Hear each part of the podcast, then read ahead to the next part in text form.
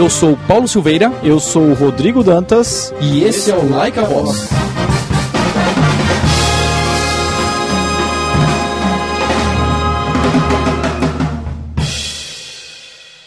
Round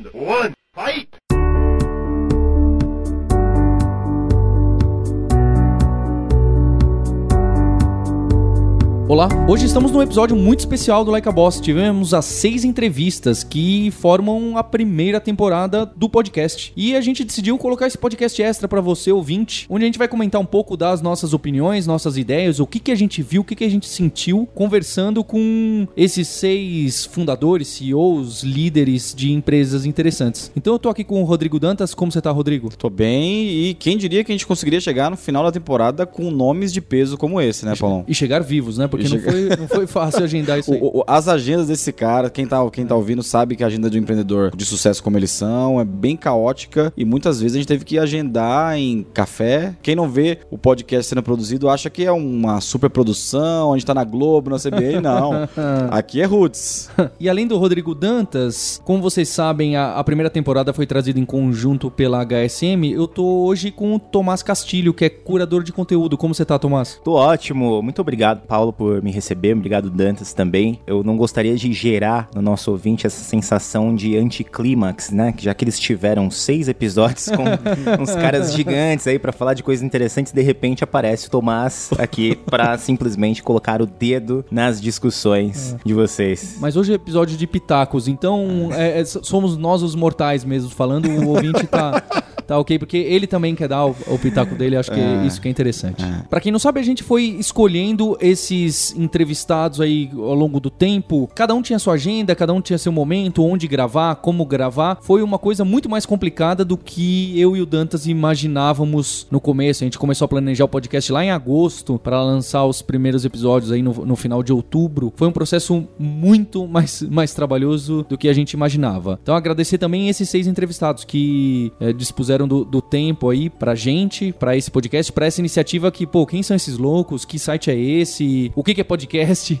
em, em alguns casos. Então eu queria começar falando do, do primeiro episódio, que foi com o Davi Vélez, que é CEO e fundador do Nubank. Cada episódio trouxe um monte de insights pra mim, pessoalmente, e tenho certeza que pro Rodrigo Dantas e pro Tomás Castilho isso também apareceu. O que, que vocês podem falar aí? O que, que vocês consideram, acharam interessante desse primeiro episódio que bateu em vocês? Por que, que a gente fez esse podcast? Qual é a pergunta inicial? Qual foi? Onde que foi essa ideia? Você lembra, Paulo, como é que Eu, foi? eu acho que essa ideia tem muito a ver com o Davi Vélez também, do, do Nubank, né? Porque algumas pessoas conhecem, outras não. A gente tem um podcast de tecnologia que chama hipsters.tech, muito focado em, em hardcore, em tecnologia. E o primeiro episódio desse podcast, que já tem uns dois anos, foi com o CTO, né? O cara de tecnologia do Nubank. E o meu trabalho hoje como CEO do grupo Kaelon Alura me faz querer aprender mais de pessoas que têm empresas de sucesso ou, ou líderes que estão em posições complicadas, com muito trabalho, em setores diferentes do meu. E acho que a curiosidade minha, e acho que o Dantas compartilha isso, era como que um CEO desse trabalha, quais são os desafios, como ele faz com a agenda dele, com o dia a dia dele, porque o meu já é uma bagunça, é super complicado de lidar. Como será que essas pessoas que eu, eu admiro tanto o trabalho, as empresas, como eles fazem? E o Davi Vélez, eu falei, poxa, vamos ver com o pessoal do Nubank que eles fazem uma coisa muito legal num setor super complicado. É. Vamos pegar o benchmark. Quem que é o cara benchmark que tá crescendo? Então, que que passa pela cabeça desse cara? O que que ele, ele faz quando ele acorda? É, qual que é a rotina dele quando ele abre o e-mail? O que- e acho que foi um pouco disso. Aprender também com outra pessoa que tem uma, uma posição parecida, obviamente com, com atribuições diferentes, né? Mas foi uma escola. Eu diria que seria um, foi um mini NBA que eu fiz com esses seis Eu episódios. tenho certeza disso. É, tenho certeza disso. É um MBA empreendedor, né? Eu acho até que é simbólico que seja, que tenha sido o Davi e o Nubank, porque, por exemplo, como o Satya Nadella fala que todas as empresas no futuro vão ser empresas de tecnologia e talvez a gente chegue num ponto em que falar empresa de tecnologia seja uma grande redundância, porque para ser uma empresa precisa ser tecnológica, e aí a gente está falando de uma fintech que é uma empresa, que é um tipo de empresa que está passando hoje por, se você lê revistas de negócios, se você vê, enfim, ouve, ouve outros podcasts, você consegue ver que é um tipo de negócio que está passando por essa transição do estranhamento do público. Então, as pessoas começam a entender a partir de uma fintech, por exemplo, de um serviço bancário, que é uma coisa tão corriqueira, sempre foi, você ir numa agência, você resolver uma coisa pelo telefone e de repente você recebe, você resolve as coisas pelo celular, enfim, de uma forma extremamente digital. É simbólico nesse sentido, né? É uma empresa que está apresentando para um público um novo olhar. O Like a Boss foi essa primeira temporada foi justamente isso, apresentar um olhar para muitas pessoas que não, que não estão familiarizadas com tecnologia, apresentar o, o, o olhar de quem são os cabeças dessas empresas, de algumas empresas transformadoras, para que as pessoas possam entender que no futuro a tecnologia vai estar intrinsecamente ligada à questão do negócio sempre. E o que te mais impressionou no, no, no, no Davi? Então, o Davi Vélez bateu na tecla da, da cultura e dele ser um guardião da cultura. É, isso é. foi forte, isso foi forte. Ele cara. citou que ele participou da entrevista dos 130 130 funcionários. funcionários, cara. Ele, ou seja, ele tava com o dedo lá, né? É. E isso é guardar a cultura. É impressionante, porque a gente vai contratando, as empresas vão crescendo e a gente nem considera a possibilidade de entrevistar esses 130 primeiros funcionários e ele foi lá e fez, né? Sim. E ele falou muito disso da cultura e como as pessoas devem ter sentido. Tem, ele é, é uma pessoa muito gentil, né? Lá, lá no dia. Humilde, eu, eu achei humilde, muito humilde. Mu e muito, muito gentil. É. Quando ele tava lá com a gente e recebeu na, numa das salas do Nubank, tinha um, um, grupo usando determinada sala e esse pessoal precisou sair da sala e para dar espaço pro horário que a gente já tinha marcado. E eu lembro que o Davi pediu desculpas. Olha, é. vou precisar usar a sala, assim, de uma maneira. Cordial. Muito cordial. Isso, é, essa é, a palavra. Diferente de, de, de um, alguns usuais é, é, mercados que o presidente quer, quer usar a sala, tira os caras que é o presidente que vai falar. Foi ele mesmo que foi lá e conduziu o pessoal, desculpa, é, né? Então, gostei bastante dessa cordialidade, assim. E uma coisa que me impressionou também nele foi. Eu acabei comparando muito desses podcasts com a minha rotina também. E ele falou um negócio sobre dizer não, né? Ele tem dito muitos nãos para amigos dele que há três anos eram mais, mais próximos por conta do business que ele tá criando. Então, isso é uma coisa que eu levei para dentro da Vind lá e falei, pô, eu preciso saber também qual sim e qual não no momento certo. Isso me impressionou bastante. E o que mais me impressionou foi que hoje ele, ele dedica mais do que 80% do tempo dele para cuidar de pessoas. Isso é uma coisa bem importante no, no, no, nesse primeiro episódio aí do Like a Boss. Eu acho que o Tomás também pode falar isso, porque o Tomás é uma das pessoas que cuida lá também do podcast do CBN Professional. E, e tem muito disso de CEO estar muito ligado ao RH ultimamente. Sim. Tá meio na moda, não é? Sim, tá na moda, tende a ser uma tendência para muita gente. O Deli Matsu, que é o CEO de uma empresa chamada Apos, que até seria um nome interessante para o futuro do Like a Boss, quem sabe, ele fala que o futuro do CEO é fazer esse trabalho que o RH faz, que é desenvolver pessoas. O Davi ele mostrou no primeiro episódio muito desse retrato de um cara que se importa muito com o time. E isso se repetiu nos outros episódios, a gente vai comentar, mas essa é uma preocupação hoje que é real pro CEO e isso tende a ser, de acordo com muita gente, uma tendência pro futuro por conta disso. Hoje o, o, o principal asset de um CEO numa empresa são as pessoas, o time dele, que são as pessoas que vão realizar os grandes trabalhos, né? Vão realizar o, o grosso do que está sendo entregue, né? Então, hoje é uma tendência a pensar assim que de fato o CEO vai ser o responsável por pessoas, muito mais responsável por pessoas no futuro. Produto. Eu lembro que ele falou bastante que ele participa das decisões de produto ainda, isso foi uma coisa legal também. É um cara ainda com drive de produto. É um founder que ainda tá metendo a mão no produto, isso é muito bom. É, e atendimento. Uma coisa que o cara ainda consegue atender clientes, faz alguns movimentos dentro da empresa para responder tickets, chamados, isso é, isso é um sinal. É, o Adriano Almeida que trabalha comigo falou que quando ele tava no beta do Nubank há anos atrás, uma vez foi ele que atendeu um chamado é, da Vivela, é, é. executando aquela coisa do playbook de startup de que esteja próximo do cliente para você entender como o seu produto está sendo usado, quais são as é, reclamações, o que funciona e não. Mas o que me impressionou mesmo, porque eu imaginava uma resposta e foi outra, completamente diferente, a viralização do Nubank em redes sociais. Porque eu sempre acreditei que isso do viral, ah, vamos pegar entre os millennials e o pessoal vai querer usar nossa camiseta e eles vão adesivar o notebook. Eu sempre acreditei que isso, beleza, todo mundo quer, mas ninguém planeja falar, olha, vamos usar essa estratégia, fazer isso, fazer aquilo logo, a gente vai conseguir com que esse público seja fã e seja os adopters que vão usar essa bandeira. Quando eu fiz essa pergunta para ele, ele falou: "Não, a gente planejou isso sim". É, isso, falei, foi, isso, oh, foi, isso, foi, isso foi forte, isso foi forte. A gente ficou meio que, hã? É.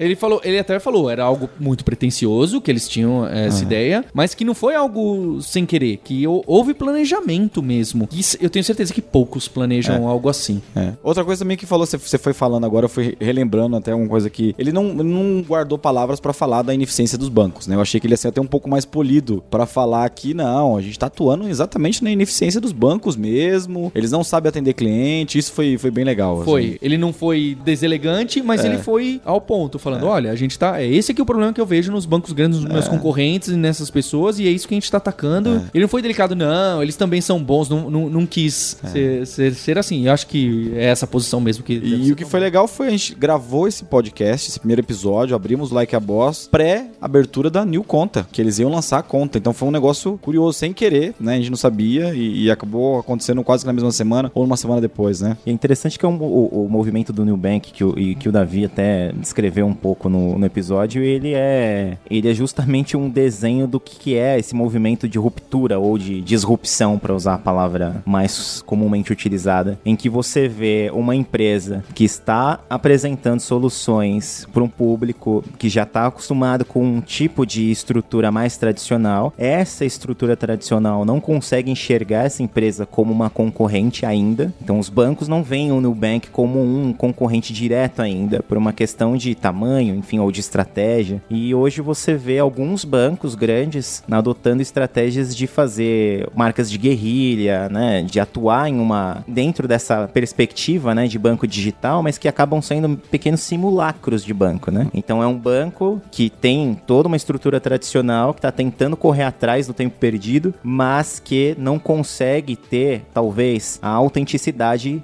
que o Davi conseguiu expressar no programa e expressar na estratégia do Nubank. E o segundo episódio foi com o Thomas, que é CEO e fundador do Doutor Consulta, que também foi muito interessante. Primeiro porque era uma pessoa com background em mercado financeiro, de venda e compra de ações e fundos e Investidor, e essa- né? Investidor. Investidor. Que o, o, o Davi Vélez tinha aquela, a- a- aquela pegada de investidor de mesmo venture capital, mas não. Thomas ele tem aquele do Do trader. do né? trader. É. Que é curioso, normalmente esse pessoal quer ficar nessa área. Ele saiu pra fazer uma startup, montar uma empresa, montou uma empresa que não deu certo, numa área completamente É. diferente da primeira vez, e depois foi se meter na área que a família dele tem muitos médicos, acho que ele citou o pai e o irmão. E foi interessante porque o, o Dr. Consulta ele tá, não, não tá naquela pegada de startup tecnológica que tem uma plataforma, tem um app, não. Ele é uma empresa que tem um ponto de venda do serviço. E como é que escala um negócio desse? Então, assim, ele também teve uma. uma- desassociou um pouco desse negócio de ah, startup é uma empresa de tecnologia, ele tem muita tecnologia por trás, mas o grande desafio dele é escalar o Brasil. E eu fiquei impressionado com o número de, de gente que já está por trás da operação do Dr. Consulta. Acho que 2.500 pessoas, se não me engano, que ele citou. E, e ali tem um sinal grande de ruptura também, assim como o do Nubank, que é ele tá também atacando um mercado completamente tradicional ainda, altamente regulamentado e tá conseguindo fazer um trabalho de muita eficiência e ajudando gente, resolvendo problema, inclusive problema social. Não, a impressão que eu tive desse programa, que aliás foi o meu, o meu favorito da temporada foi esse, assim, pelo negócio, né? O negócio me chamou mais atenção, não que as outras empresas não estejam mudando o status quo dos seus negócios, mas no caso do Doutor Consulta é muito interessante que ele está trabalhando especificamente com a saúde das pessoas, no sentido de que ele está apresentando para as pessoas uma visão de que isso é um mercado também. E a gente sempre teve meio que um pé atrás para discutir questões de saúde, no sentido de as pessoas que vão ao hospital são um público-alvo de alguma ação, de alguma coisa nesse sentido, como monetizar esse tipo de ação, enfim. Eles conseguem apresentar um negócio e que ao mesmo tempo é, é, se posiciona como uma solução para muita gente. E isso talvez seja o grande valor do Doutor Consulta, pensando em negócio em si. E é interessante também um, um outro ponto, eu vi muito nele, mas vi nos outros também, mas nele foi em, em especial, porque para se formar um empreendedor, e vocês são dois empreendedores, vocês me falam se eu estiver falando uma besteira, parece que você precisa ter um contato próximo com aquele problema que você está tentando resolver no mundo, de alguma maneira. É, não, você tem razão. De alguma maneira você tem que estar próximo disso. E ele estava próximo próximo disso, porque a família dele, enfim, já atuava nesse ecossistema, nesse imaginário médico. E aí, naturalmente, ele, mesmo partindo de uma área completamente diferente, conseguiu migrar para um setor médico e inovar ali. É, é. Você imagina, o que eu imaginei quando ele contou essa história, que o pai, a família era médica, eu imaginei ele sentado na mesa, tomando café, ou almoçando, jantando, e o pai soltando alguns inputs sem querer, e aquilo foi condensando ele para fazer o business virar no futuro. Certeza que ele ouviu muita coisa e vivenciou dentro de casa muita coisa, que fez ele tomar a decisão de colocar o doutor consulta na rua, mas ainda mais do que isso, acho que esses inputs fez ele atacar os problemas certos. Tipo, ele tá ajudando a população e tá ajudando o médico. Então são duas pontas muito importantes nessa cadeia da, da saúde. E ele tá atacando um negócio que é extremamente complicado no Brasil, que é plano de saúde. Então, assim, ele escolheu quem que ele vai ajudar. Ele vai ajudar a ponta do médico e a população. E eu acho que para mim isso foi é, a síntese do, do, do Doutor Consulta, assim. Ele tá crescendo e tá sendo um sucesso por conta disso. E como líder, ele bateu na tecla de entregar resultados. Ele falou uma frase que é focar na solução do problema e não no problema. E eu, às vezes eu sinto isso como um desafio para todo mundo, porque às vezes a gente gosta, né? Tem esse problema, deixa eu entender melhor e ver, poxa, tem essas possibilidades, dá pra fazer assim, assado, em vez do que você criar aquela planilha no Excel e anotar tudo na mão e, e bola para frente, que a gente só precisava ter resolvido esse problema de catalogar tal, tal doença em, em, em tais clínicas, em vez do que tentar encontrar uma solução rebuscada, porque é um problema legal. A gente não pode se apaixonar pelos problemas porque eles são legais, a gente tem que se apaixonar pela solução e resolver de maneira fácil, consciente de tempo e, e outros detalhes. E assim como o Nubank também, eu comparei bastante os dois primeiros episódios, óbvio que eles estão grudados um no outro, mas é, o Nubank ataca é, é, o, o, problema de serviço financeiro, né? O desafio de você consumir serviço financeiro no Brasil, que é um desafio. Você pegar fila, você tem que conversar com a pessoa, preencher formulário. O Doutor Consulta também tem um pouco disso, assim, de, cara, senta aqui, você não precisa ter um plano de saúde. É, cara, em 40, 50 minutos você vai ser atendido, você vai ser atendido e bem atendido, rápido. Então eu comparei bastante, assim, eles estão em segmentos diferentes, mas eles resolvem um, uma, um mesmo problema, Sim. assim, né? É, é, é ajudando a população a consumir um serviço que não é bom ainda no país. O terceiro episódio foi com a Bad Young da 500 Startups, que eu e o Dantas conhecemos, que fizemos uma dessas viagens para o Vale do Silício, vai lá conhecer as empresas, o ecossistema, Sim. como que é a tecnologia. Ela faz através da Innovators aqui do Brasil, ela faz essa viagem para conhecer a 500 Startups. E a, a Bad é uma pessoa, além de ser uma investidora aí muito conhecida aqui no, no, no Brasil, lá em São Francisco, ela é a referência, né, entre brasileiros e, é. e investidas e investidores E para ser sincero, eu acho que esse foi o episódio que trouxe mais insights para mim de maneira de trabalhar. A frase principal que me chocou, eu até vou colocar num, numa piadinha, é: se você imagina o seguinte, se você recebe um e-mail de um cliente seu e um e-mail de um das pessoas dos seus funcionários que é líder de uma equipe. Nenhum é urgente, mas qual que você responde primeiro? Você responde primeiro o cliente ou você responde primeiro o seu líder daquela equipe que responde para você? E, e, a gente tem aquele, ah, primeiro cliente, o cliente não é urgência, o cliente sempre é razão, a gente tem muito disso. Mas a Bad falou que a prioridade dela é sempre atender a equipe, porque o tempo é a coisa que é escasso, que não adianta dinheiro, não, não, não adianta nada. O tempo daquela pessoa, daquele CEO é escasso. Ele tem começo, meio e fim. Não tem como você multiplicar. Mas a forma de você escalar o trabalho do CEO, do líder, é através da equipe. Então a prioridade para você poder escalar o seu trabalho como CEO, como diretor, como líder, como coordenador, é que a sua equipe seja melhor. Porque só a sua equipe sendo melhor é que aquele e-mail que você recebeu dela vai vai começar a vir com menos frequência. Uhum. Então, escalar o time, né? Escalar Sim. o time. Se você ficar priorizando o tempo todo a resposta para o cliente ou para outras pessoas, a sua equipe não vai melhorar. Você vai continuar preso nesse ciclo de eu preciso responder o cliente porque aquela pessoa que você está fazendo a gestão ainda não está apta para fazer esse seu trabalho. Então que a prioridade tem que ser dentro da empresa e não o, o cliente. É curioso falar isso, é difícil porque sem o cliente acabou a empresa. Mas é, é uma provocação aí para ficar na cabeça que, que eu confesso que ficou para mim porque tem é ficou ficou marcado. Porque tem muitas vezes que alguém vem me pedir alguma coisa, eu falo, poxa, por que vem me pedir isso? Não resolve sozinho. é. Na verdade, eu deveria estar tá falando, não, vem cá e eu vou te dar toda a atenção, porque eu quero que daqui algumas vezes você mesmo já atende direto. Isso você resolve, sua decisão para mim tá suficiente. E é engraçado que o Lincoln, que é o nosso último entrevistado, ele falou um negócio que ele contrata as pessoas para elas falarem o que ele tem que fazer, né? Olha que interessante com o link com o episódio da Bad aí, né? Eu, eu fiquei impressionado com a Bad porque com a relação que a gente tem com ela, a gente sempre teve uma relação próxima, né? conversamos em, em sobre negócio negócio, fomos viajar, viajar juntos, a gente se encontra em happy hour, investimos numa empresa juntos tal, mas quando você entrevista uma pessoa, ela colocou uma profundidade do que a gente não conhecia no, no bate-papo, né? De saúde, foi uma coisa que me tocou bastante, foi a, um, esse episódio sem querer, ele falou muito sobre a saúde do empreendedor, saúde mental, saúde física, né? Psicológica do empreendedor também. E uma coisa que, que a gente conversou é quantas famílias foram destruídas pelo empreendedorismo sem equilíbrio, né? Um cara que trabalha muito, largou tudo, tem que fazer aquela empresa virar. E ela falou uma frase que ela falou que os empreendedores normalmente são obcecados por dar certo, por fazer aquilo. E, e isso me tocou bastante. Inclusive, eu tava conversando com a minha esposa, ela falou: olha, você tem um pouco, tem que tomar cuidado porque você tá passando um pouquinho, né? Ela falou sobre saúde, sobre equilíbrio, então toma cuidado. Isso me tocou bastante, assim, de saber que tem empreendedores que é, destroem famílias, tem cara que não tá ligando pra saúde. Ela contou até casos dos investidores que o cara ficou doente no meio do caminho, uma super startup. Então tem que ter um equilíbrio. Você vê que não é simplesmente ter uma ideia e o cara ser muito genial. Ele tem que ter um equilíbrio também, ter uma, uma ajuda psicológica. Isso me, me marcou bastante. Interessante pelo fato de que o que a gente vê midiaticamente de quem é um empreendedor, que geralmente é um cara que tem uma ideia brilhante, um homem, uma mulher que tem uma ideia brilhante, que desenvolve, aparece conjuntamente com uma empresa, com um time, sorrindo na foto, mas isso não transparece todas as dificuldades que o backstage apresenta para quem empreende, né? É. Para quem tem contato com isso, para quem tem que realmente fazer e, construir do zero um programa. Tem muito empreendedor que fala disso, né? Que tenta transparecer isso para as pessoas. E a Bad bateu bastante na tecla de resiliência, lembrando que é diferente de resistência, né? Não é você é. resistir e querer aquela mesma ideia, implantar e fazer dar de qualquer jeito. Resiliência é justo você tentou uma ideia, não conseguiu, você não vai desistir do produto no geral, ou de você liderar e não vai desanimar. É, e justamente nessa questão da resiliência, Paulo, ela, além disso, ela também corrobora até com aquela,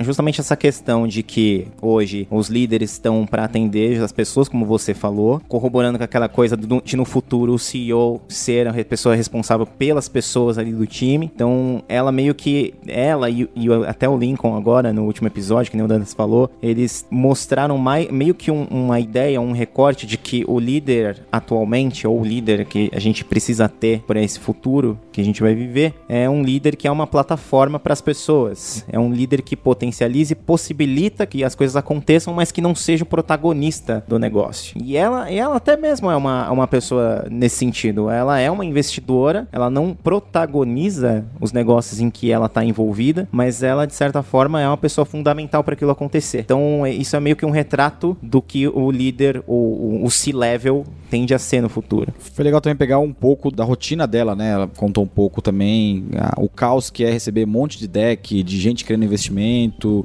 e esse método de saber analisar muito bem, né? Um founder, uma startup e, e colocar para dentro. Para quem não conhece a 500, devem ter investido mais em, de mil startups, com certeza. E essa rotina de você colocar num Kanban quem que é importante até chegar no investimento, ela até citou um dado aqui de é, eles recebem 2.500 decks de startups para investir em 50. Então não é simplesmente, ah, eu sou investidor, meu trabalho é legal, eu recebo aqui. Tem um trabalho profundo mesmo de análise dos founders, do business. Eu achei legal conhecer esse background dela e contar um pouco também dos cases que viraram unicórnios e, e, que, e que já entraram na bolsa, tipo o Twilio, Credit Karma, o Intercom, tem bastante coisa grande que teve o dedo da equipe dela lá. Eu achei legal a explicação dela para unicórnio, né? Que não necessariamente é uma empresa de um bilhão, mas Isso. é uma empresa que escala o seu retorno em, sei lá, 50 vezes. Né? É, é. Isso é bem interessante mesmo. Com esse episódio, eu revisitei um pouco do investidor anjo e, assim, eles fizeram muita coisa no Brasil. Assim, eu até sugiro depois procurar. Tem Viva Real, Conta Azul e acho que o grande segredo que eu peguei com ela ali é identificar o cara no momento zero. Quem é? Onde você encontra essas startups que, que vão valer é, ouro no futuro, que vão, vão empreender é, de forma altamente escalável e esse é uma coisa que é o segredo, né? É a mina de ouro. Como que você identifica uma pessoa no momento zero? E se você pegar o portfólio da Bad como investidora anjo, ela fez muitas vezes isso. Se por conta do networking, se por conta dela frequentar o evento certo. Eles tinham um evento aqui no Brasil chamado BR New Tech que virava uma plataforma para isso, mas eu queria ter essa mina de ouro para identificar no momento zero. É, isso, é, isso talvez seja melhor que investir em Bitcoin, né, um ano atrás, entendeu? E no quarto episódio a gente teve o Diego Gomes, da Rock Content. Ele é fundador e é CMO por lá. uma empresa que auxilia as, as outras a gerar conteúdo para provavelmente adquirir leads e, e, crescer e aparecer. E ele eu acho que eu considero é o típico do cara, o life hacker. Até falei. É freak. Ele é, é? freak.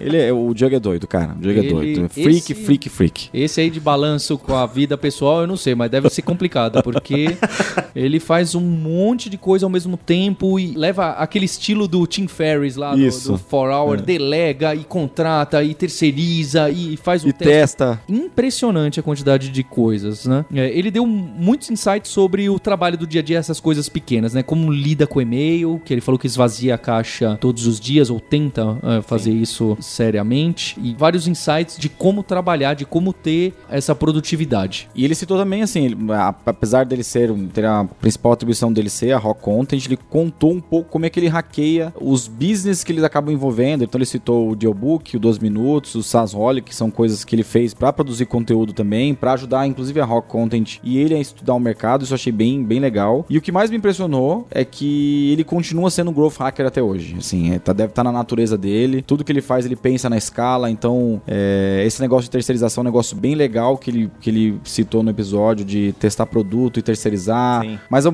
a principal missão desse episódio foi que ele, ele fez um negócio, ele falou um negócio sobre o one-on-one, conversar com as pessoas do time, desenvolver a cultura. E ele, ele, é muito radical nisso. Ele falou que, pô, se o cara não tá batendo meta, ele tem que ter uma, um argumento e uma, uma justificativa muito boa para isso. Ele falou exatamente isso. Pô, quando o cara chega e fala que não vai bater meta, ele já tem uma justificativa muito boa para isso. Isso eu achei bem legal também. É, porque ele transparece uma confiança no time de que ele já sabe que existe algum problema muito grande acontecendo para aquela entrega não, não ser feita, né? É, ele bateu, bateu firme nisso. Ele falou, é. poxa, se uma pessoa não me entrega duas, três vezes, não me importa os motivos. Ele falou, nem considero que a pessoa tá me sacaneando, mas se eu não consigo confiar no trabalho de que vai entregar ou me deixar claro qual é o status de uma tarefa, de, eu não consigo mais confiar nela. É, mas e... por uma questão de performance mesmo, assim, né? Fria e, e, e classicamente performance, no sentido de que ele precisa daquele resultado, ele precisa que aquilo seja entregue. E se aquilo não é entregue por N motivos, o importante é que aquilo não foi entregue, né? Pra empresa, enfim, pro negócio. Isso é uma coisa que ele precisaria resolver imediatamente. Então é, é mais nesse sentido de pensar estritamente, pragmaticamente no problema. Ele até falou, né, considerando que líderes que ele busca, quem que ele tá procurando, que ele bateu na tecla do resultado, ele falou que tem um, um pouco de medo das pessoas que fazem muita coisa ao mesmo tempo. E hoje eu sinto cada vez mais. Eu, eu sei que tem pessoas que lidam bem com isso. Eu não sou uma delas. Então se tem muitos objetivos para fazer nessa semana, nesse mês, e tem que ficar fazendo esse switch de uma tarefa para outra, esse consumo de trocar o foco para mim sofre bastante e eu acho que a maioria das pessoas são assim. O meu irmão é um pouco diferente, ele consegue, ele troca de foco de uma coisa para outra sim e, e, e, não estressa. Multitarefas. Multitarefa. Né? Ele dá o alt tab ali sem muitos problemas. Mas o que eu considero é que para muita gente isso é estressante, gasta um tempo até você, poxa, agora eu tava fazendo isso, deixa eu pensar como que era aquilo mesmo, onde tava isso, com quem que eu tava falando, qual era o e-mail, qual era o Google Docs, qual que era a planilha. É, é, é. Eu acho complicado mesmo quem quer pegar um monte de coisa. Não, pode deixar, eu faço isso, mas eu também tô fazendo aquilo e, e esse outro. Eu tenho uma relação boa com o Diego, sou amigo do Diego e assim, de longe ele é o melhor cara de marketing do Brasil. As coisas que, os insights que ele dá pra equipe dele, que ele dá pro mercado, são coisas meio que ele está pensando há dois anos na frente da gente. Às vezes a gente peraí, não entendi isso aqui agora. E, e, uma das coisas que ele falou no episódio foi exatamente marketing de foi a dica de marketing de conteúdo. Cara, se você vai fazer marketing de conteúdo por fazer, melhor não fazer. Você vai escrever no blog durante 30 dias e parar? Não faça, faça. cara. Você tem que ter um, um negócio de longo prazo. Vai começar a escrever, vai produzir conteúdo, vai produzir podcast. É melhor você não ficar em uma temporada. Fica já no drive de que essa temporada vai começar assim, o post vai começar assado e toda semana eu vou blogar. E depois de um tempo, isso foi legal porque eles devem ser um posto de lamentação. Pô, eu fiz conteúdo e agora não tá vindo, não tá dando certo, parei de fazer.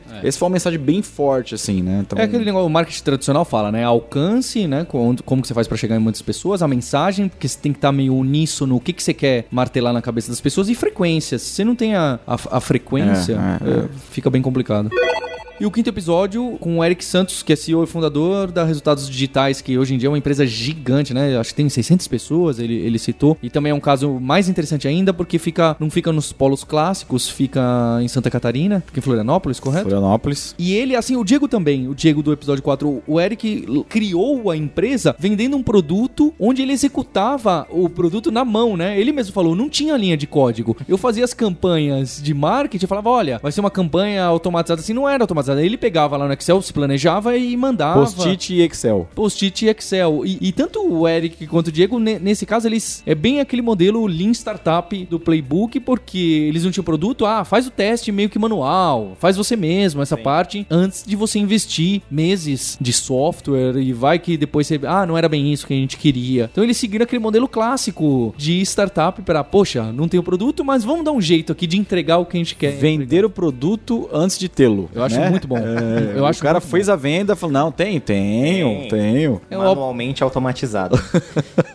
É óbvio que não é sempre que dá para aplicar, mas Sim. muito interessante esses é. dois casos. Uma coisa que me deixou bem impactado com o papo do Eric, é outra pessoa que a gente tem relação, foi exatamente você parar duas horas do dia para pensar no business. Ele isso para mim, eu estou tentando fazendo isso. Eu assim, ó, Eric, se você tá ouvindo, já sabe que eu já estou hackeando o que você disse. é, ele falou que para duas horas do dia, se desconecta de WhatsApp, e-mail, tudo para pensar no business, para pensar na RD, qual que é o futuro da empresa. Isso para mim foi muito rico e realmente a gente é tomado no dia a dia por tática. Você fica na tática, fala com um, fala com o outro, vai em reunião tal. E muitas vezes você não tem tempo para parar. Peraí, deixa eu parar. Um papel em branco aqui, um lápis. Não é computador, é papel em branco e lápis e vou rascunhar o que, que eu vou fazer. Né? Isso foi bem forte para mim, porque a gente tem uma, uma, agenda muito tomada e eu tô tentando fazer pelo menos uma hora por dia, parar. E eu digo para vocês que é muito difícil fazer isso. Muito difícil. Não, é muito difícil mesmo por uma questão questão de que o fato da gente estar tá completamente conectado a pessoas via celular, enfim, qualquer outro dispositivo tecnológico e qualquer coisa apitando, e se você desligou o seu celular, alguém bate desesperado na sua porta achando que você teve um ataque do coração, é muito difícil a gente realmente criar essa ilha de isolamento para pensar no negócio, né? É. Quando ele falou isso, eu me lembrei muito do caso da Lego, que eles criaram um LSP em 1990, 91, que com o advento dos videogames, o Lego Lego começou, as vendas de Lego começaram a baixar. E os caras pensaram o que, que a gente precisa fazer então para melhorar o nosso negócio, enfim, melhorar o aumentar as vendas de novo. Colocavam lá aquelas 10, 20 pessoas numa reunião, e eles viam que, sei lá, das 20 pessoas que estavam naquela longa mesa de reunião, três ou quatro estavam realmente focadas em resolver o problema. As outras, as outras pessoas estavam pensando em outra coisa, estavam pensando em outros problemas. Isso é muito comum hoje. A gente coloca muita gente numa, numa sala de reunião, você vai encontrar essa falta de foco, principalmente agora que você tem celular. Então eles criaram um LSP que é Lego Serious Play. Eles utilizam Lego em salas de reunião para ajudar a resolver problemas na montagem do Lego. Então são reuniões menores em que você utiliza o Lego como ferramenta e vai planejando, enfim,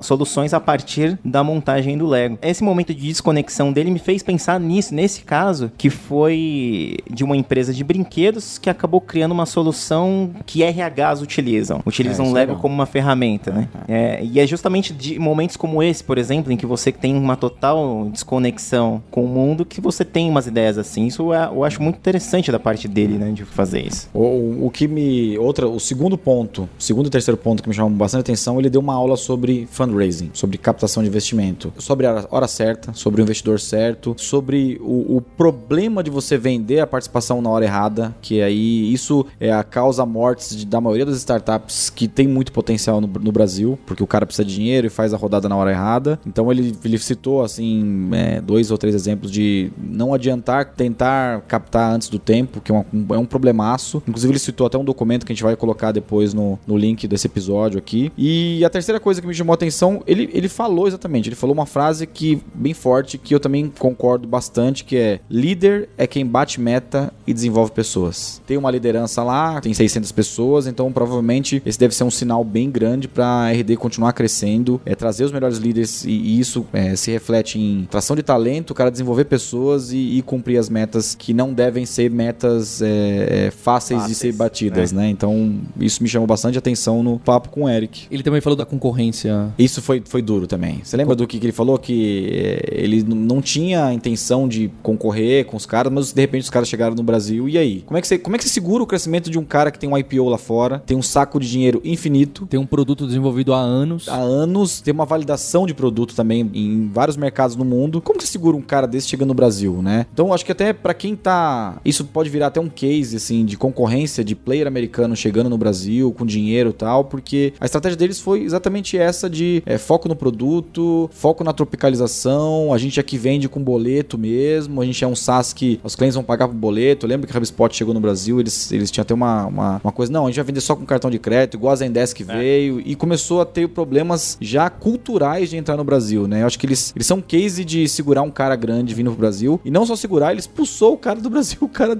largou o escritório e deixou na mão de uma agência. Acho que esse é um bom case para se contar aí. E, e o Eric me pareceu o mais preocupado com o papel do CEO, talvez porque o crescimento tenha sido muito rápido ultimamente, é. agora com 600 pessoas ou mais. Ele estava muito preocupado com o que, que, ele deve fazer, a agenda dele, qual a frequência do one-to-one -one com os diretores que ele tem, o horário, como horário sem computador, que momento ele tem isso, que momento ele tem aquilo, tanto que ele descreveu o que, que ele considera ser o papel do CEO, ele citou ali três itens e adicionou um quarto dele mesmo. Então ele me pareceu o mais organizado, assim, de, é, tipo, verdade. não sei se mais organizado, mas o que mais tava com essa vontade, eu preciso ficar muito organizado é. no meu papel, no meu horário, na minha agenda. Eu acredito que ele seja o que tenha a maior quantidade de funcionários. Talvez esteja ligado com o momento é. que ele tem. Ele não pode mais ficar sambando de um lado talvez pro o Tomás, o doutor consulta tem mais, né? É verdade, é, é, é verdade. Mas você tocou num ponto importante, talvez ele seja o founder que vem se preparando para ser um CEO, né? Ele, ele, ele vem se preparando, ele vem fazendo aquela transformação de founder, cara que juntou uma tribo e a tribo veio com ele, mas ele, ele deu um clique em algum momento, provavelmente por conta dos investidores que ele trouxe também, mas acho que ele tá naquele clique de eu estou me transformando em um CEO de verdade, de uma empresa que pode ser muito grande e eu estou largando aquela carapaça de founder lá para trás, entendeu? E me pareceu um pouco disso.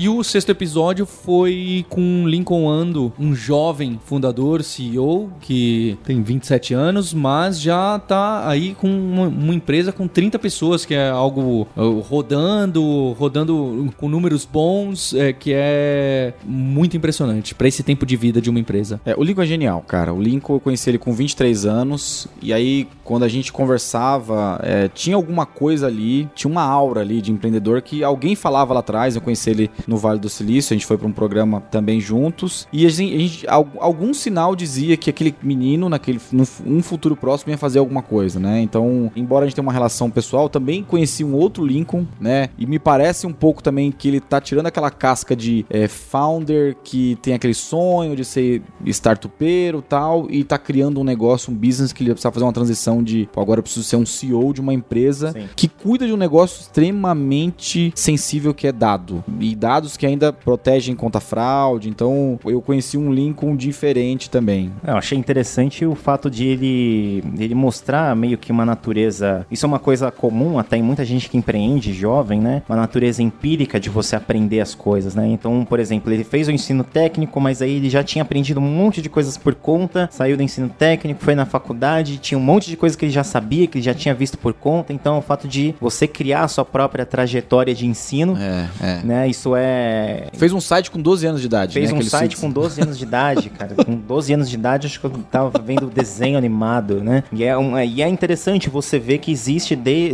nessas grandes mentes empreendedoras, você tem desde o começo uma. É simplesmente um desejo de resolver um problema, né? Aquele caso de ele ter. O primeiro site que ele fez foi de um hobby dele, mas, enfim, ele aprendeu uma série de coisas na construção daquilo que levou até hoje, né? Isso é muito interessante, isso que torna até esses prodígios mais mais interessantes ainda num, por um viés de negócios. A, a Bad falou de resiliência, né? A Bad falou bastante de resiliência e, e, o Lincoln contou uma história que a gente não conhecia de resiliência mesmo. Pô, saiu de casa cedo para estudar numa outra, numa, numa, outra cidade do interior, comeu pão que o diabo amassou sozinho porque os pais não tinham aquela condição de, de pagar as coisas para ele e tal. Tomou porrada, se formou, virou um, virou um cara de tecnologia e ele tinha tudo para ser um cara hoje numa grande empresa, né? Um cara técnico muito bem sucedido numa grande empresa, mas ele insistiu, né, no acerto ou no erro de ser empreendedor. Você vê que ele foi pro, montou a primeira operação de um banco, do primeiro banco digital no Brasil, né? E não ficou, então, vou ser empreendedor de novo. Então, ele já tinha uma obstinação de ser empreendedor, né? E contou uma história também que ele no Vai e Volta, que era a antiga startup dele, ele visitava os clientes de ônibus lá no, no, no Taboão da Serra, no Capão Redondo, com 23 anos, você imagina, um cara, um fundador de uma startup, né? Um, um, um cara que não sabia muito bem o que era business, pegando o ônibus Sim. e vender para um mercado tradicional também. De, Acho de novo o isso... playbook, né? Em vez é. de que falar, vou contratar vendedores que vão isso. fazer isso porque eu tenho é. dinheiro do investimento, não. É. Eu vou lá vender e entender. É, é, óbvio que tem um momento que precisa haver o pulo para você poder escalar. É. Mas é, para ele sentir quem é o comprador, quem é o público. Mas, é...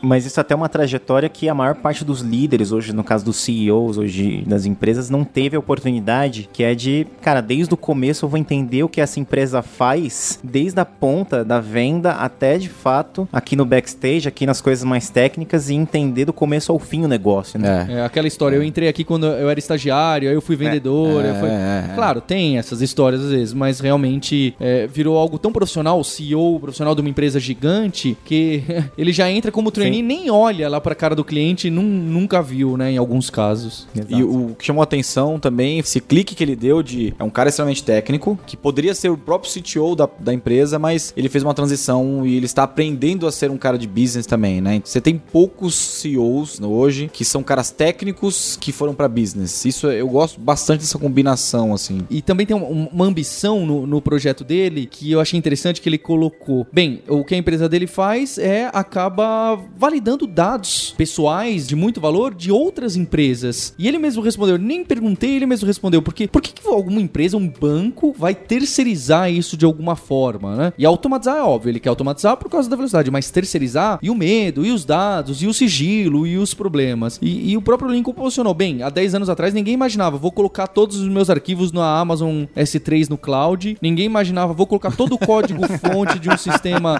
Ninguém imaginava Dropbox e tal. É. Não, mas e o sigilo e tal? É. Então o que ele aposta é, vai acontecer. Vão é. terceirizar essa Sim. parte. E quer com medo, sem medo, seja agora ou seja daqui a pouco, esse mercado que ele já provou que já existe, vai. A única coisa que vai acontecer é crescer. Porque as empresas realmente vão tirar esse trabalho da frente, que é um trabalho complicado e especializado e que cada vez mais vai precisar de mais tecnologia. Se o Lincoln, o Rafael, os fundadores lá têm 20, 27, 28 anos, eu imagino o que, que esses caras vão estar fazendo com 40 anos, cara. Vão estar roubando as nossas empresas. só para finalizar na minha parte nesse caso, tava conversando com cientistas de dados recentemente, ele tava falando do desenvolvedor unicórnio, que é aquele cara que sabe de programação, sabe ao mesmo tempo de ciências exatas, então estatística, matemática e sabe de negócios. E ele fala que é unicórnio é porque esse cara não existe. Não, não existe mesmo. Não existe. É. Talvez, talvez, quem sabe o Lincoln não seja o cara mais próximo que a gente conheça é. de, um, de um desenvolvedor unicórnio. E o Lincoln, para quem conhece ele pessoalmente, sabe que ele é um, um cara, um dos mais estruturados para fundraising. Conhece bastante porque trabalhou bem perto da 500 Startups, morou lá fora, tomou porrada na, na, startup anterior. Ele se tornou um cara que conhece bem os estágios, como o Eric falou, do quando que é a hora de captar um seed, qual que é a hora de captar uma série A, e conhece bastante disso. É, tanto ele quanto o, o Thomas são casos que já tiveram uma outra startup e, e, quebraram a cara por diversos motivos. Eu não sei se eu teria o estômago de falar, ah, beleza, passou dois anos eu não consegui fazer o que eu queria, vou tentar de novo, do Sim. zero, Talvez mais seja a idade. vez. Talvez seja a idade dele, Pode ser. né? Porque ele começou muito cedo, né? Com 20 anos, 23 Sim. anos, ele começou e. Agora, o que é mais legal, ele tem um Inception aí na fundação do Edgewall. Porque ele estava na, dentro do, do primeiro banco digital criando uma parte que era a parte de credenciamento. Né? Olha que loucura. Então, a, ter, a segunda startup, a terceira startup dele é exatamente para resolver um negócio é, gigantesco que ele concebeu junto com uma equipe de tecnologia lá atrás. E né? que ele também, na, outra, na primeira startup dele, ele também tinha esse problema de credenciamento Exato. que ele falou que no mercado de construção civil. Marketplace, especialmente marketplace. Tinha né? muita fraude, pagamento, é... e você não sabe quem é, você não confia na pessoa. Então toda a bagagem que ele fez, ele falou: Poxa, peraí, vou montar um business com todas essas coisas que eu trabalhei. Eu vi que todo mundo enfrentou esses problemas. Vou, vou atacar aqui. Então isso liga com aquilo que o Tomás disse lá no começo: a importância das pessoas trabalharem com problemas que elas já viveram, ou conhecem, ou, ou estão próximas. Isso também faz parte do playbook de startupeiro, de é. empreendedorismo. Eu imagino que não seja uma, uma condição sine qua non, mas realmente ajuda você a estar próximo e convivendo Sim. com aquele, passando por aquele problema. O Lincoln também deu um insight muito legal sobre validação de produto antes mesmo do teu produto. Ele não vendeu o produto antes, mas ele validou com pessoas do mercado, ele pegou, fez o deck dele, ele contou no episódio que ele fez um, um PDF lá com três slides, falou, ó, eu vou montar isso aqui. Foi pros formadores de opinião de mercado, falou, você compraria isso aqui? Ah, eu acho que eu compraria. Pô, você vê valor nisso aqui? Então isso foi legal que ele falou com oito ou sete pessoas do mercado financeiro, de marketplace, e falou, cara, eu compraria. E aí ele trouxe pro outro fundador e falou, cara, os oito caras falaram que isso, seria um business gigantesco, vamos fazer? Então isso foi legal, porque antes de tomar as porradas, ele foi, já tomou porrada e já pegou muito feedback no próprio documento. Isso eu achei genial também. Round two, fight! Queria sumarizar os sentimentos dessa primeira temporada. Eu, eu vou ser curto para falar o, o, que eu pensava quando eu decidi fazer essas gravações junto com o Dantas. Eu imaginava encontrar seis pessoas que muito boas, mas que uma ou outra talvez não fosse tão boa assim. Falei, ah, acho que eu devo ser melhor que uma ou outra aí que a gente entrevistar. E que eu também falava, talvez a sorte, o timing e o mercado tenham ajudado muito. A ideia. Uma delas. É, a ideia. Mas a, essa expectativa, a realidade foi bem diferente. A realidade foi: são todos profissionais melhores que eu e, e, e eu achei legal porque meu objetivo é que eu quero chegar no, no, nível dessas pessoas, seja em termos de disciplina, em termos de gerenciar pessoas, em termos de obter resultados, sempre considerando o tempo. E eu vi que não tem esse fator sorte, esse fator a, a ideia que era genial. Eu não, não, não, senti muito. O que eu senti são pessoas que sabem executar, sabem li, lidar, estão preocupados com as pessoas, estão preocupados com tecnologia, estão preocupados com resultado. De alguma forma, todas elas me parecem muito disciplinadas, que é algo que eu tenho buscado muito nesses últimos dois anos para mim. É, eu acho que esse é o recado para mim. São todas muito boas e que eu fiquei impressionado com a quantidade de trabalho que elas realizam e, e o que, que elas leem, o que, que elas estudam, como elas se posicionam. Elas tinham respostas, elas não estavam o tempo todo, ah, isso aconteceu assim, é, isso deu certo mesmo, é, isso foi uma boa ideia. Em nenhum momento isso apareceu. Foi sempre a gente planejou e eu penso nisso, eu me preocupo com isso e eu tô sempre atacando e, e citando. O nível deles foi muito maior do que eu imaginava. Isso me assustou, mas também me mostra que eu tenho bastante ainda a percorrer, que eu posso ser bem melhor. Para mim foi um curso, foi um, uma, foi uma escola até a partir desse papo informal e muitas vezes até formal com esses caras. Mas o que me, me deixou é, impressionado é que a gente conseguiu juntar um, seis pessoas que tem um impacto absurdo no ecossistema brasileiro. Não só o ecossistema de tecnologia, mas você pegar quantos e-mails você não recebe num dia que veio da resultados digitais. Se você entrar num, num, num táxi hoje da 99 Táxi, você não sabe, mas é, tem um dedo do Lincoln e do Rafael, que são os fundadores da IDWall lá. Então você está sendo seguro porque os caras validaram. Se você for numa, numa clínica doutor consulta, você vê que milhares de pessoas são atendidas numa única clínica. Quantos conteúdos já foi impactado? Quantos e-books você recebeu que não saiu, foram produzidos pela Rock Content? É, o, o Bank colocou milhões de cartão na rua. Eu, eu fiquei bem impressionado. Eu olhei os seis e falei, cara, tem um impacto gigantesco nessa primeira temporada. É sutil, mas é muito poderoso. E eu, eu sou bem aquela coisa também do empreendedorismo que é teste e erro também. O Eric falou um negócio, olha, todo mundo vê os números que saem em matérias e tal, mas não queira ver como é que a máquina de salsicha funciona daqui por, daqui por trás.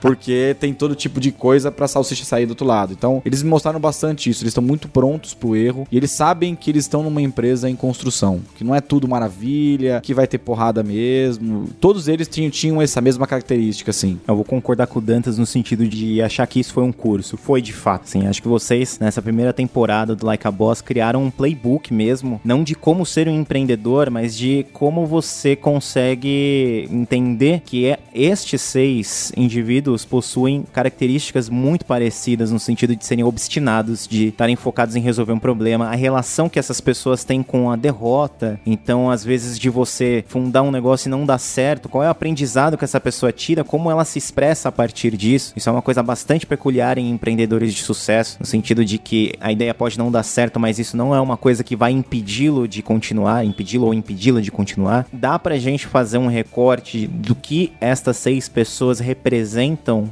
como cabeças de empresas e, e, e traçar ali características que qualquer pessoa pode ter. Qualquer pessoa pode ser organizada num sentido, assim, de ser quase doente por organização e, e ter a sua caixa de e-mail zerada, por exemplo. Qualquer pessoa pode estabelecer um, uma nova forma de re se relacionar com o trabalho, de entender qual é o problema que está te cercando e, e, sentar e pensar em uma solução para aquilo, que não precisa ser nada mirabolante, mas pode ser algo que seja eficiente. Então, isso é uma. O, o Like a Boss, primeira temporada dele mostrou, ele deu um exemplo para muita gente que quer empreender, quem são os grandes empreendedores brasileiros hoje, alguns deles, e o que, que esses caras têm para apresentar pra gente, o que, que eles têm de comum com qualquer pessoa. Então é potencialmente qualquer um que esteja ouvindo, que tem uma ideia, tem obstinação, tenha vontade, consegue ser um empreendedor também. E pra gente encerrar essa primeira temporada, Tomás, fala pra gente o que faz a HSM, que é quem trouxe essa primeira temporada junto comigo e junto com o Dantas. A HSM é uma plataforma de conteúdos voltados para negócios, então hoje a gente está dividido em quatro pilares, que é o digital, onde, por exemplo, a gente produz os podcasts em parcerias com outras empresas, inclusive aqui participando do Like a Boss. A gente também que tem temos também a plataforma de conteúdo, HSM Experience, com vídeos, artigos, etc. A gente tem a parte de publishing de livros e revistas. Temos a parte do Academy, que são cursos em company, são soluções diretamente para as empresas. E a HSM é mais conhecida hoje pelos live events, pelos eventos de gestão que acontecem durante o ano, principalmente em novembro com a HSM Expo, que é o maior evento de gestão da América Latina. Então a gente está atuando em quatro pilares: digital, publishing, eventos e dentro das empresas. E é isso que a HSM faz. Ela tem o objetivo de tentar transformar o país por meio da educação corporativa, melhorando a vida de líderes e empreendedores, apresentando novas perspectivas e soluções para eles. E eu sou Paulo Silveira, sou CEO do grupo Kaelon Alura. A gente oferece treinamento e cursos, capacitação em tecnologia para sua equipe. Então, você tem equipe de desenvolvedores, de designer, pessoal de marketing digital, de edição de vídeo e de vários setores que envolvem internet, envolvem o trabalho digital, não deixe de conhecer o nosso trabalho ali em alura.com.br barra empresas. Eu sou Rodrigo Danta, sou fundador da Vind. A Vind é uma plataforma de pagamentos online. A gente atende mais de 3 mil empresas hoje. E quem quiser usar a Vind para montar um negócio online, criar algum negócio recorrente, colocar no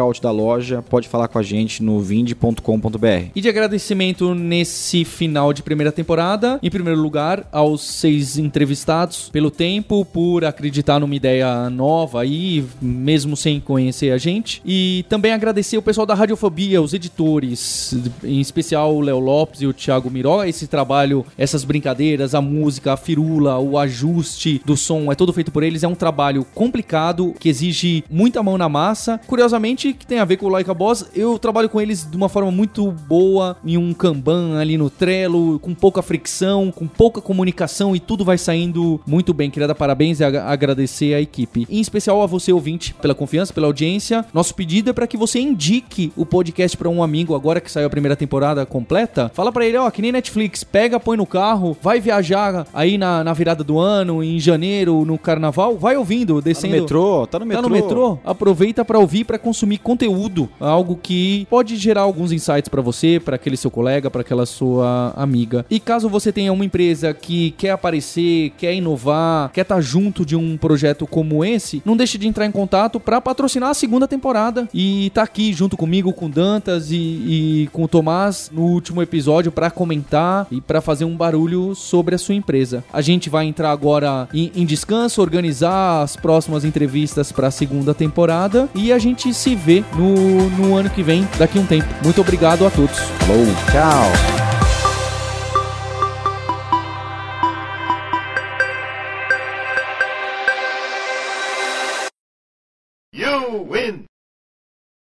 Este podcast foi editado por Radiofobia, podcast e multimídia.